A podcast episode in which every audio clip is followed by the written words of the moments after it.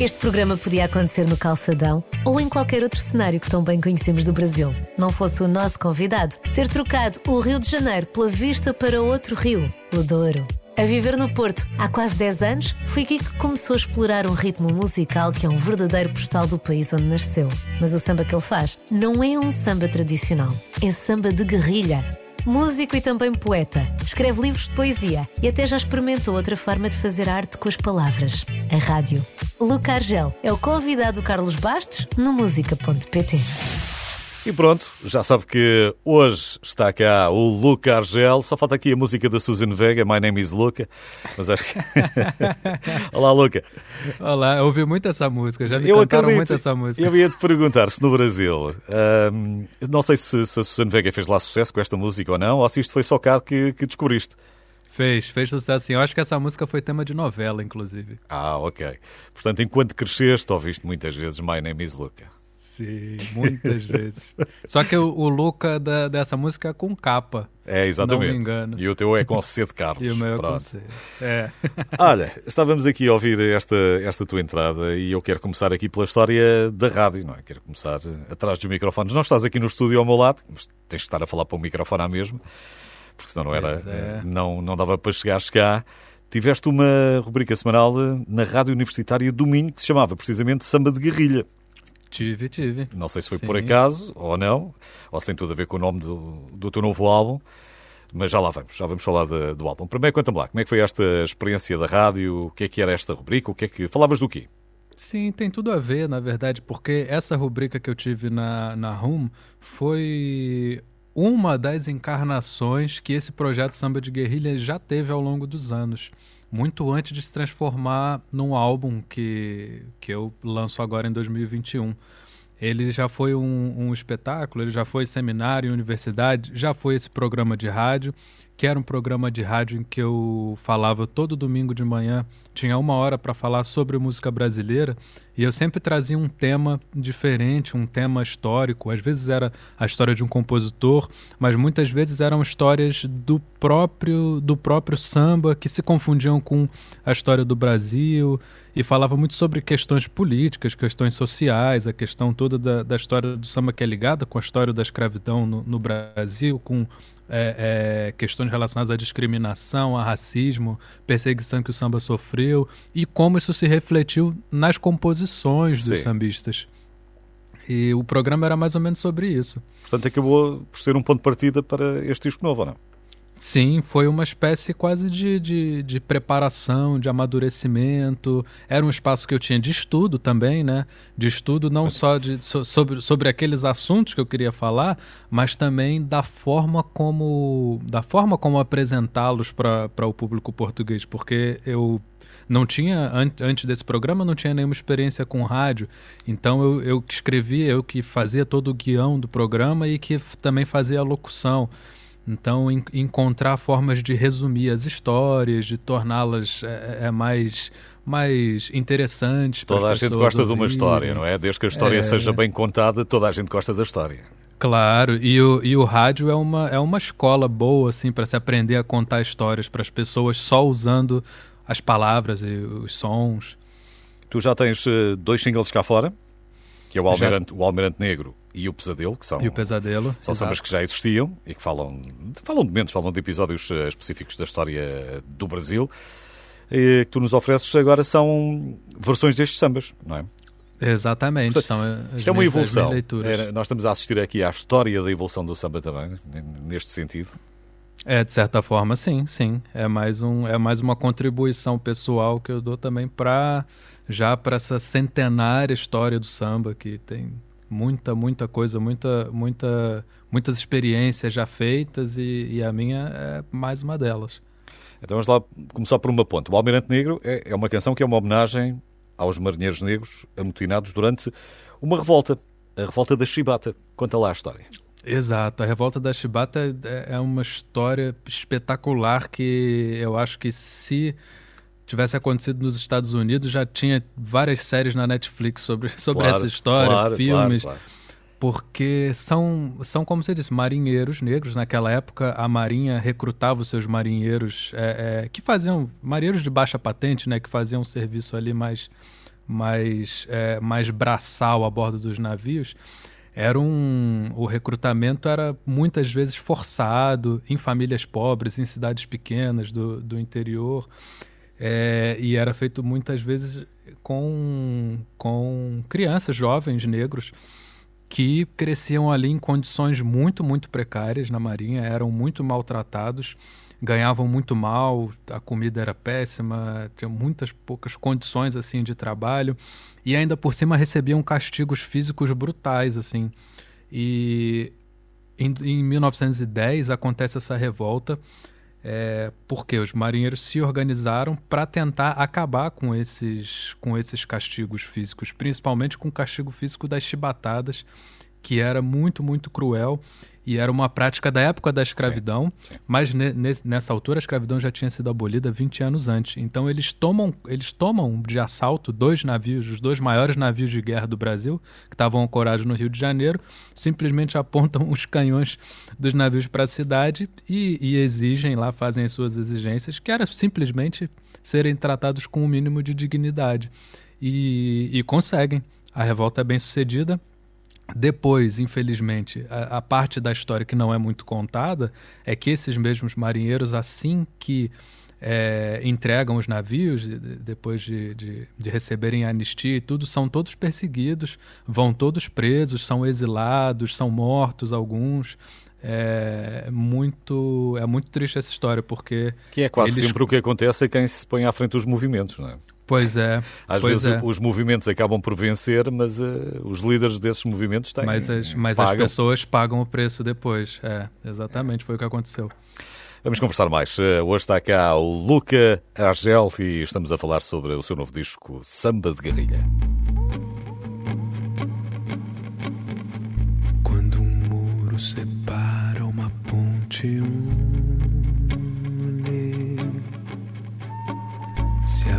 a vingança encara o remorso pune, você vem me agarra, alguém vem me solta. Você vai na mar, ela um dia volta. E se a força é tua, ela um dia nossa, olha o mundo olha a ponte, olha o dia de ontem chegando. Que medo você tem de nós?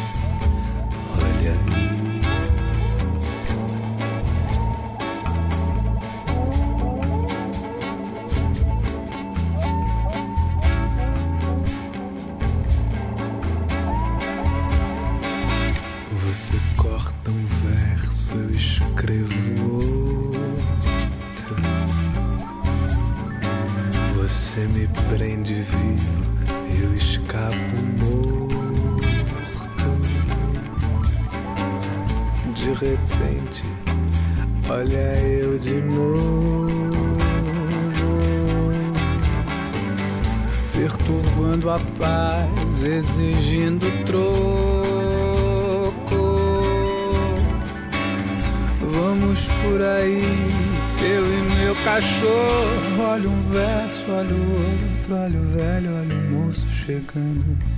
Que medo você tem de nós? Olha aí.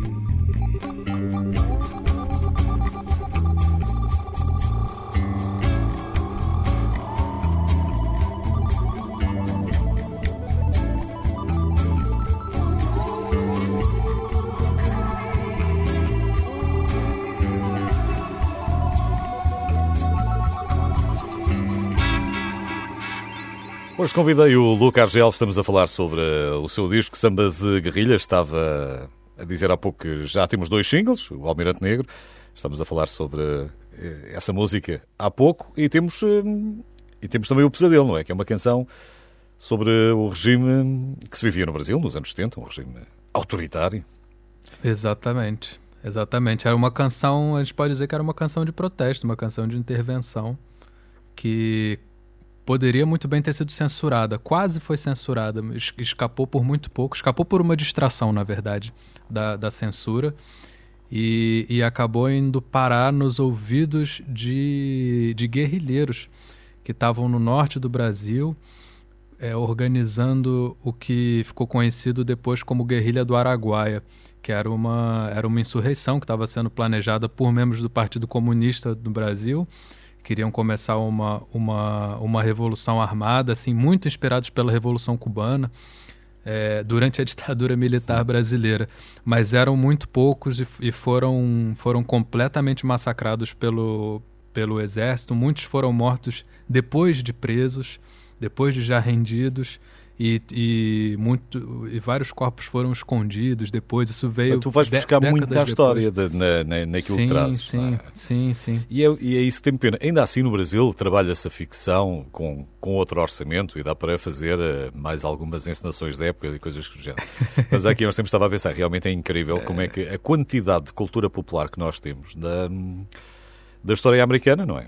Nós, ao fim e ao cabo, acabamos por ter, à conta dos filmes e das séries, uma, uma, uma grande cultura e um grande conhecimento sobre acontecimentos, presidentes, eh, viagens ao espaço, enfim, o que tudo pois que é, eles conseguem e deitar vezes a mão. conhecem mais dessas histórias do que das histórias dos nossos próprios países, né? É. Que é, que é um dado um pouco, um pouco triste, tanto, com tanta história é, é interessante e fantástica assim para se construir se construir imaginário popular. Claro que o, o, registro histórico é muito importante, que a gente até consegue encontrar pesquisando em livros, mas existe uma outra parte do, do, do conhecimento histórico que é essa criação de, de mitologia no imaginário popular, né? de se conhecerem é, é, episódios muito importantes da história nacional, episódios heróicos às vezes, não de heróis de. Sim, mas é, a história tem que chegar mais, mais facilitada ao grande público, não é? Porque claro. nós, inclusivamente, estamos a ter na televisão eh, programas de história e quando, e quando pensamos em canais temáticos de história, os próprios canais já, já embarcaram numa semificção. Já não apresentam o documentário só como o documentário, já é ali um misto entre Meio encenado. É meio né? encenado, exatamente. É. Aquilo já é meio série, meio novela, meio, meio história, para, claro. para chegar mais, mais ao público. Olha, estes dois singles, hum, como os restantes temas, penso eu, são, são versões de sambas que já existiam. Sim, sim, esses sambas já tinham gravações da, da própria época em que as composições foram feitas e foi tudo. Esses dois especificamente são do início da década de 70 é, então explica-me que... lá, explica lá para ver se, se, se, chegamos lá de uma maneira mais ou menos simples. Tu dizes que, que este teu disco inaugura assim uma, uma espécie de um novo género que é o samba ópera. Samba ópera, é. Eu lembrei-me logo do Freddie Mercury e pronto, do, do Bohemian Rhapsody. Uh, mas quer explicar este conceito? Sim, é um, ele na verdade ele faz referência mais ao Tommy do The Who. Okay. Porque é um, é um conceito, o rock ópera é aquele conceito de, de, de, um álbum que tem uma, que tem uma história, né? Ele é certo. um ele está contando uma história e usando a música para contar a história. Um pouco como se fosse um musical, só que um musical é, é, diferente, um pouco diferente. Em que é uma banda que está contando, é que é um artista que está contando, né? um artista com uma identidade própria. E eu queria fazer uma coisa parecida com que isso que o samba já, o que o samba, que o rock já fez no, há, há muitos anos, mas queria fazer isso com o samba é, muito inspirado não só pelo rock, mas por algumas experiências também que a própria música brasileira já teve, como a ópera do Malandro, do Chico Buarque. Mas é, no caso da ópera do Malandro, por exemplo, é, é uma história de ficção, é uma história inventada. A minha é, é quase que documental, né? É contar história, história com H maiúsculo, né? História que aconteceu mesmo e usando os próprios sambas Sim. feitos pelos personagens da história, né? estar, contando a sua própria história. Desculpa, tens de estar só um toquezinho no teu microfone, que eu interessante comecei a ouvir. Ah, estava a ouvir mais ruído, mas diz, desculpa, interrompi-te. Ah, Portanto, contando mais, contando mais a história. Contando mais a, a, a história dos. Assim, usando o repertório dos próprios compositores que contam as suas próprias histórias. Então é um pouco é um pouco documental mesmo, usando uhum. palavras uhum. okay. de personagens dessa história para ilustrá-la. E portanto, tu pegas numa série de causas e dás voz a estas causas no disco.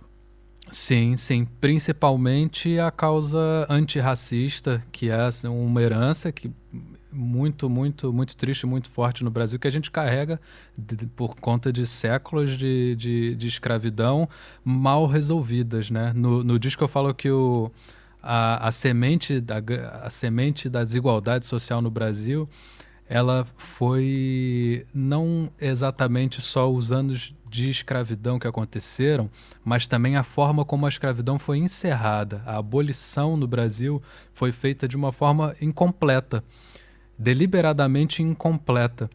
E, e, essa eu acho é a grande causa, essa negligência assim na forma como os ex-escravizados foram tratados depois da abolição, acho que é uma grande causa da desigualdade que a gente enxerga hoje no Brasil e da discriminação que a gente enxerga hoje. Então ainda tens associado a classe baixa ao negro.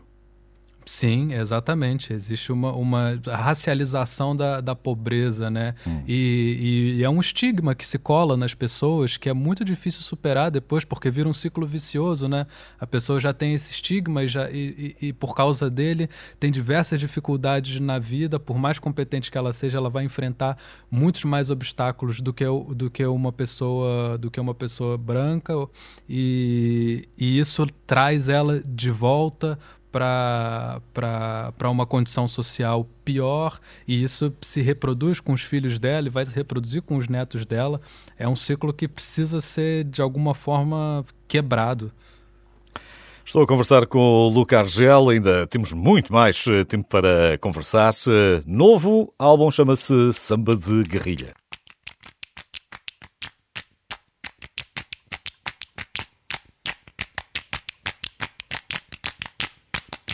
Se o operário soubesse reconhecer o valor que tem seu dia, por certo que valeria duas vezes mais o seu salário. Mas como não quer reconhecer, é ele escravo sem ser de qualquer usurário. Se o operário soubesse reconhecer o valor que tem seu dia por certo que valeria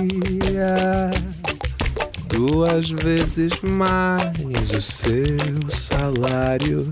Mas como não quer reconhecer, é ele escravo sem ser de qualquer usurário. Mas como não quer reconhecer, é ele escravo sem ser de qualquer usurário. Abafa-se a voz do oprimido com a dor e o gemido. Não se pode desabafar. Trabalho feito por minha mão. Só encontrei exploração em todo lugar. Se o operário soubesse, se o operário soubesse, se o operário soubesse, se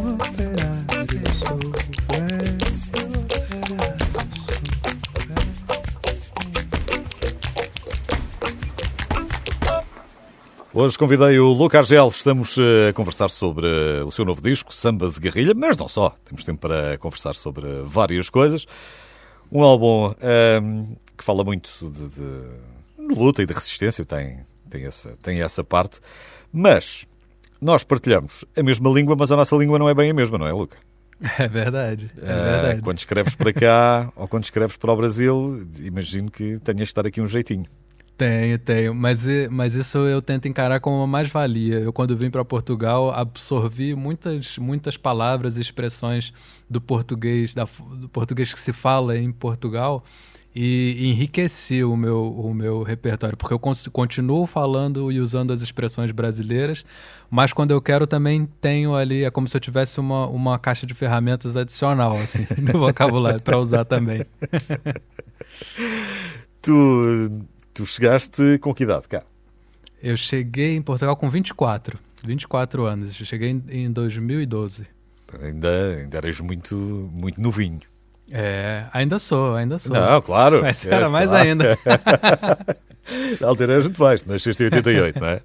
Nasci em 88. 32, exato. portanto, tudo tranquilo. É... Tu hum, chegaste a ter bandas no Brasil? Sim, sim, cheguei a ter bandas, cantei em alguns grupos vocais também. Eu estava aqui Lá... a ver que tu, para, para quem nasceu em 88, tinhas referências mais antigas. Eu pensava que já tivesses coisas mais eh, na onda dos, eh, dos Queen, dos uh, U2, enfim, bandas que estouraram mais nos anos 80, mas tu ainda viajaste muito para os 60 e para os 70, os Led Zeppelin, os Beatles, os Pink Floyd. Pois é, pois é, eu era um, um jovem saudosista de um tempo que eu não vivi. Ok.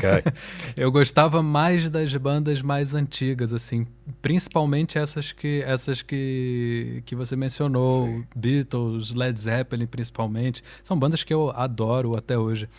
E, e quando... até depois, quando começaste mais a virar para a música brasileira, também já não era exatamente a música brasileira que é. a tua idade ouvia. O Chico, o Caetano, o Gil, já não era exatamente aquilo que, que estava a ouvir mais na, década de 90, não é? Não, esses já, já eram artistas veteranos, né? Claro. Na época que eu, que eu comecei a, a, a tocar, esses artistas já eram...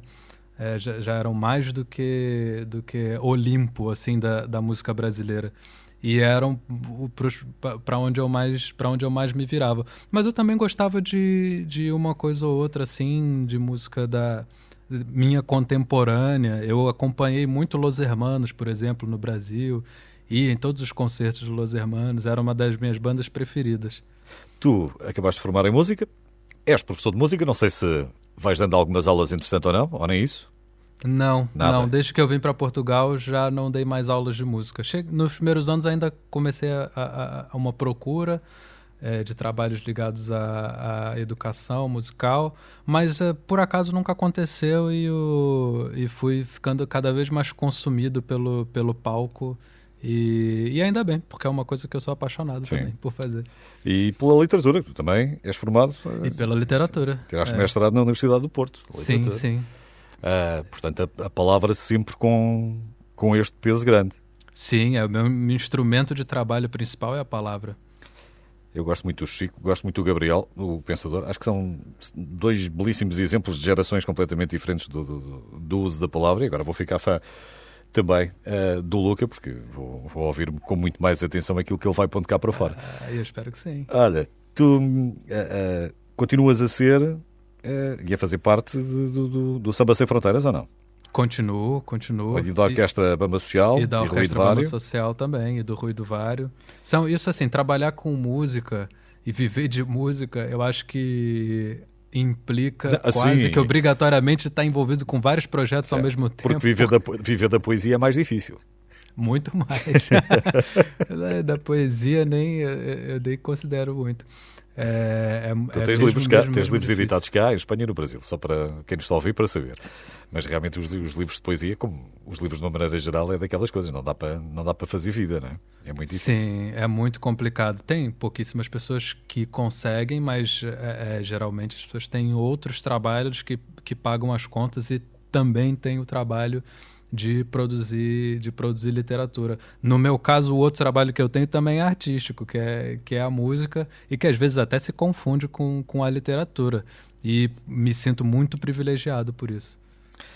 E, e é uma coisa engraçada, porque eu estava a olhar aqui para, para a capa, eu acho que é do Conversa de Fila, não é?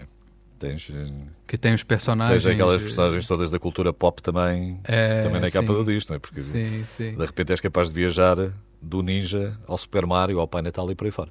Pois é, eu gosto muito de misturar referências de origens variadas, coisas de alta cultura com cultura pop. Eu acho que esse, esse, esse diálogo é muito interessante e também é muito cativante para o público, porque você às vezes acaba conversando com referências afetivas que as pessoas têm, com memórias que as pessoas têm, seja de um, de um filme que ela assistiu, de, um, de uma banda desenhada, de um videojogo e, e a, a pessoa acaba Claro, por, criando... mais, por mais erudito que seja, já passaste pelos olhos pelo Super Mario, ou pelo Homem-Aranha, ou Star Wars, ou uma coisa qualquer, não é? Sim, mesmo que, mesmo com que, certeza, e passo até hoje. Mesmo que, não ligue, mesmo que não ligues, mas pronto, sabes quem são, já viste, já sabes. Não, não estou a falar de ti, mas estou a falar de geral, não é? Ah, sim, sim, sim. Mesmo, mesmo que não sejas o, o fã número um do, do Super-Homem ou do Homem-Aranha, obviamente que são figuras que sabemos quem são, ou Rato Mica e outra coisa qualquer. Sim, fazem parte do repertório cultural global hoje em dia, né? Vamos falar mais de cultura e mais de música. O Luca Argel está cá hoje. Ainda temos mais uns minutos para conversar. Tava dormindo, Cangoma me chamou. Tava dormindo, Cangoma me chamou, dizendo acorda povo, cativeiro já acabou. Dizendo acorda povo, cativeiro já acabou. Tava dormindo, Cangoma me chamou. Tava dormindo, Cangoma me chamou, dizendo acorda povo, cativeiro já acabou. Dizendo acorda povo, cativeiro já acabou. Convidei o Luca Argel para conversarmos hoje eh, um pouco no música.pt. Temos estado eh, aqui a falar eh, deste samba de guerrilha que é o seu novo trabalho e a passar um bocadinho também por toda esta história, não só da música, mas também daquilo que, daquilo que nos une. E há mais do que a língua a unir-nos, evidentemente. Um, na tua vida, o que é que apareceu primeiro? Foi a música ou a poesia? Não, não, não te perguntei isto há bocadinho. É muito difícil responder essa pergunta, porque eu comecei a. a eu, me descobri como um fã assim de música antes de me alfabetizar. Hum. Então, de certa forma, eu posso dizer que a música entrou primeiro. Portanto, foi o ovo mas, ou a galinha. É, exatamente. mas, mas depois, quando eu me alfabetizei e comecei a escrever, eu acho que eu não, eu não, não fazia música, não escrevia música, eu sabia escrever, mas não sabia tocar nenhum instrumento, nem cantar, nem nada. Então, quando é mas, tu, então pronto, se calhar é mais fácil assim. Quando é que tu começaste a compor e a tocar umas coisinhas e depois começaste a escrever para para, para aquilo que compunhas ou vice-versa. É, Sim, ou para, compunhas para, para o que escrevias. Para as, é, para, compunha para as bandas em que eu toquei. Isso foi já no início da adolescência, com 11, 12 anos, que eu comecei a, a ter consciência de que consciência de criador, né, de que podia criar coisas, inventar músicas e, e tocar com, com os meus amigos. Isso foi no início da no início da adolescência. Portanto, não há nada como começar logo a adolescência a escrever e a compor. Pois é, aquela, aquela, aquela, fase da vida de, de afirmação da nossa exatamente, identidade, né? exatamente. né? Vem, vem, muito a calhar. Eu, eu, acho que eu usei muito a música e a poesia nesse, nesse sentido, de tentar criar minha própria identidade. Descobrir, mundo, a ler outras coisas, a descobrir outras, uh, outros poemas e outras linhas de pensamento. Olha, para falar nisso, é. o que é que. Assim, um, um verso ou uma passagem que, que te defina? Pode ser teu ou não, Ai, que difícil. É... Eu me vem aqui por causa do samba de guerrilha, me vem uma citação que não que não é não é um verso. É, é, Sim, é não, um precisa, pouco, de ser, é, não, não precisa de ser um verso, pode ser uma ideia. É um pouco estúpido, porque é de, é de um filme que me faz lembrar muito a minha infância, que é o Karate Kid. Sim. o Karate uma... Kid define-te a ti. Em que sentido? não, é, não é que ele me define, mas é que eu, eu gosto muito do personagem do, do Miyagi, do Sim. mestre Miyagi. E tem uma hora no filme que ele diz pro, pro Danielson, o Danielson tá com muito medo de uma luta, de um adversário, e o, e o mestre Miyagi diz para ele que não há vergonha nenhuma em você perder para um adversário. A vergonha é você perder para o seu medo dele. E, e, isso me faz. Isso é uma daquelas lições assim que a gente vê. Tá aí, gente, sa, saiu de um filme de cultura pop muito. muito. Nunca sabemos até onde vai a influência de Mr. Miyagi. Pois é... é uma verdade, é uma verdade. Mas isso tem repercussões que a gente pode levar isso para uma profundidade muito muito interessante. Eu, eu consigo associar isso ao, próprio, ao meu próprio álbum, ao samba de guerrilha. Opa, acho que fez um barulho aqui. Sim.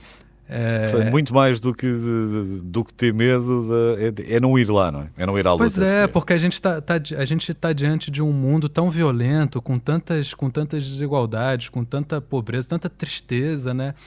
E às vezes a gente acha que não, que não tem jeito. Então, que, olha, estamos falando nisso. Assim. Por mundos diferentes, tu vens do Rio de Janeiro para o Porto. Sim, diretamente. Que é uma é uma mexida muito grande. É um contraste é muito, muito, grande. Muito grande, muito grande. Das primeiras coisas, quando chegaste, o que é que, o que, é que ficou logo na memória? Assim, a primeira fotografia que tens na. Eu tenho, eu tenho uma memória muito forte da primeira noite que eu, eu, eu cheguei no Porto à noite. E logo nessa primeira noite eu fui dar uma volta pela cidade e lembro muito das luzes. De, de, eu acho que foi pela Avenida dos Aliados que eu passei e de ver as luzes dos prédios, uns prédios, uns prédios de pedra com uma arquitetura bastante diferente da arquitetura do centro do Rio de Janeiro. E mas eu achei aquilo muito bonito e isso, isso ficou na minha memória. Depois, obviamente, quando eu fui ver a cidade durante o dia, eu acho que foi o, o Rio, né? O Rio Douro é, é, uma coisa linda de se ver de qualquer, de qualquer ponto da cidade. Mas foste logo tranquilamente, dar um passeio à noite sem, sem ninguém dizer cuidado, não podes ir, não, não vá. Sim, sim. Isso foi outra coisa que, que também me marcou muito, esse poder sair à noite e andar à noite sem aquela preocupação toda, aquele peso, aquela tensão que a gente sempre tem no, no, no Rio de Janeiro com medo de que aconteça alguma coisa. Não é que cá não aconteça, de vez em quando também acontece. Não é a mesma escala, nem, nem, nem, nem de perto nem de longe. Exatamente, pois acontece. Tem alguns cuidados, continuo tendo alguns cuidados, é, mas nada nada parecido com, com aquela tensão que é, que é no Rio de Janeiro. Então, e tu com 24, de, de repente, picanha havia pouco, tiveste de começar a comer outras coisas. Ah, o que é que... Quando eu vim, eu estava numa fase vegetariana, okay. então isso não me fez muita falta. a pouco e pouco depois foste descobrindo as maravilhas. Já te passou ou não? Já passou, já, já passou. passou. Eu já, já me rendi novamente aos okay. os vegetais, os da, da Claro, carne. os vegetais são importantes e fazem sempre parte, mas depois falta, faz falta ali mais qualquer coisa. Um, o que é que tu hoje gostas muito da comida portuguesa? Diz-me lá. Eu gosto muito, muito de cabrito, sabe? Uma coisa que foi um gosto que eu descobri aqui em Portugal. No, no Brasil eu nunca tinha comido. E, mas é uma coisa que eu como muito poucas vezes por ano. Uhum. Às, vezes só no, às vezes só no Natal. E, e é, uma, é uma iguaria, assim. Exatamente. Depois eu também descobri o bacalhau em todas as suas formas e, e modalidades. que eu, eu gosto de todas, mas já, já é uma coisa um pouco mais que, que, que é mais acessível, eu acho que no, no dia a dia.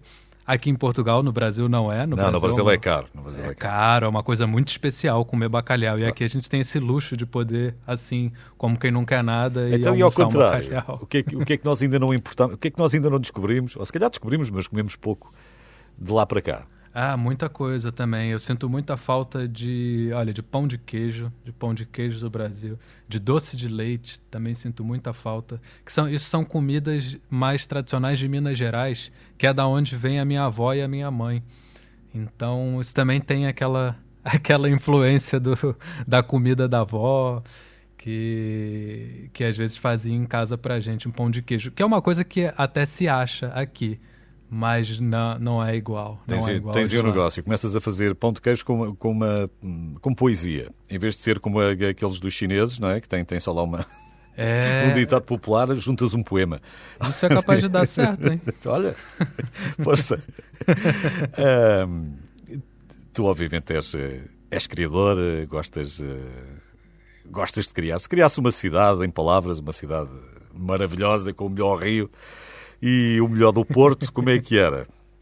O que é que, Olha, cria... que, é que juntavas das, duas, das duas para um samba? Eu criava uma cidade que, que no verão tivesse o verão do Porto e no inverno tivesse o inverno do Rio de Janeiro. Essa cidade ia ser maravilhosa de se viver. Quando vais ao Brasil, já dizem que tens muito destaque ou não? Dizem que eu tenho um sotaque um pouco estranho já, porque, porque eu conservo ainda um pouco do meu sotaque carioca, mas ele já está bastante amenizado. Às vezes tem, tem, eu conheço pessoas brasileiras aqui em Portugal que não conseguem identificar muito de onde eu venho. Mas é, é, o, que, o que eu acho estranho dessa coisa do sotaque é que eu, de repente, comecei a ouvir o meu próprio sotaque, o sotaque do Rio de Janeiro, que antes era uma coisa que eu não ouvia, né? Era, era o habitual, era o habitual para mim, para mim era, era o não sotaque. E hoje em dia eu já consigo ouvir e acho muito engraçado. Eu ouço às vezes um amigo meu falando do Rio de Janeiro e penso, nossa, mas é, é, era assim que eu falava? Nunca reparei. mas o Luca tem, tem o sotaque, tem este sotaque brasileiro uh, e a música dele vive também. Uh brilha mais um bocadinho por causa disto. Pois é, Samba saio, de guerrilha. do, do Rio, mas o Rio não sai Não sai. É. Samba de Guerrilha é, é o disco para, para ouvir com, com atenção e quem sabe se não vai descobrindo também, entretanto, aquilo que o Lucas já foi ponto cá fora. Luca, muito obrigado, gostei muito de tivesses passado por cá. Muito obrigado, eu que agradeço, foi um prazer, Carlos. Muito obrigado. O Luca Argel.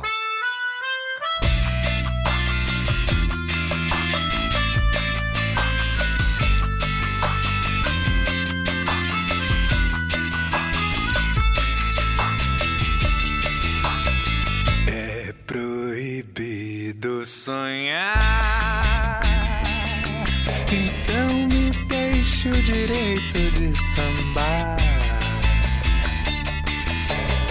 É proibido sonhar. Então me deixe o direito de sambar. O destino não quer mais nada comigo. É meu nobre inimigo. Me castiga de mansinho. Para não saio na escola. Sambo ao lado sozinho. É proibido sonhar. Então me deixe o direito de sambar.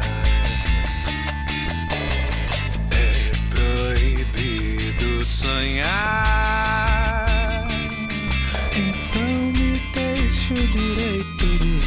Sambar. Já faz um ano que eu não saio na escola. A saudade me devora quando eu vejo a turma passar. E o mascarado sambando na avenida, imitando uma vida que só eu posso enfrentar. Tudo é carnaval pra quem vive bem, pra quem vive mal. Tudo é carnaval pra quem vive bem, pra quem vive mal.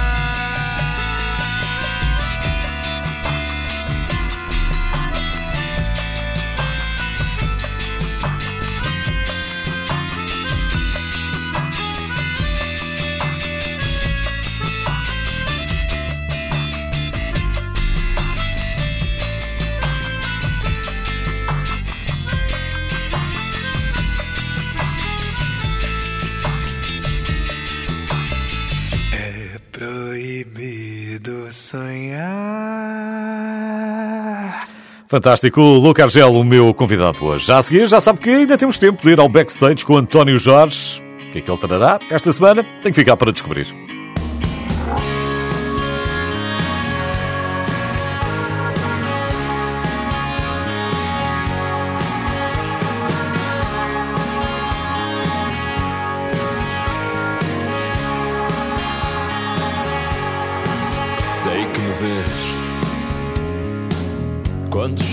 Olhos me ignoram. Quando por dentro eu sei que choram. Sabes de mim? Eu sou aquele que se esconde. Sabe de ti sem saber onde. Vamos fazer o que ainda não foi feito.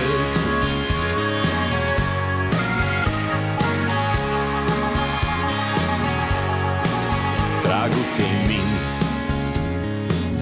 mesmo que chova no verão. Queres dizer sim, mas dizes não. Vamos fazer o que ainda não foi feito. Eu sou mais do que te invento.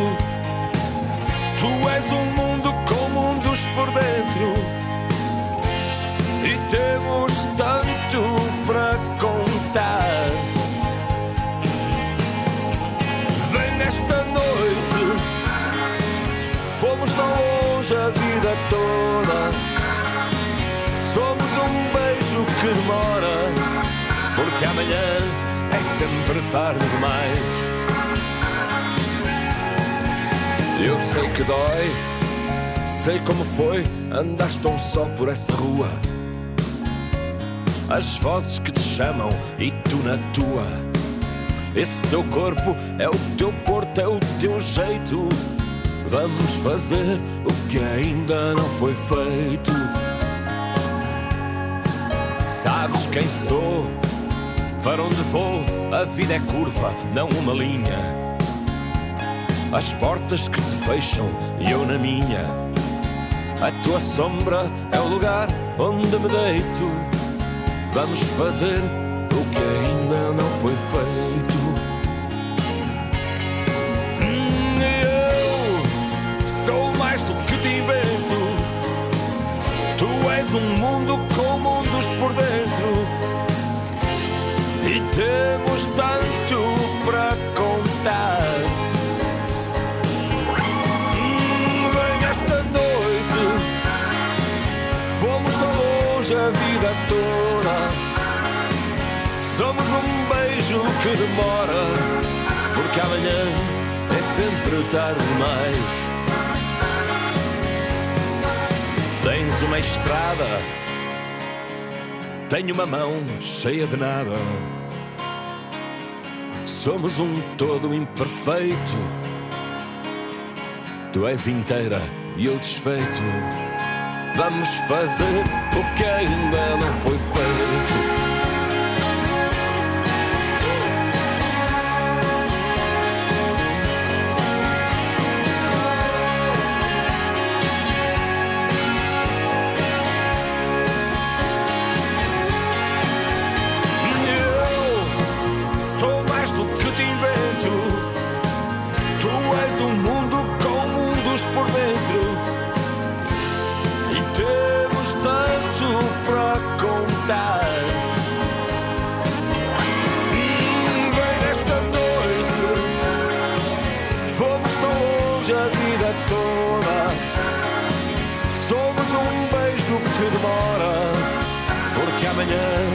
Sempre tarde demais.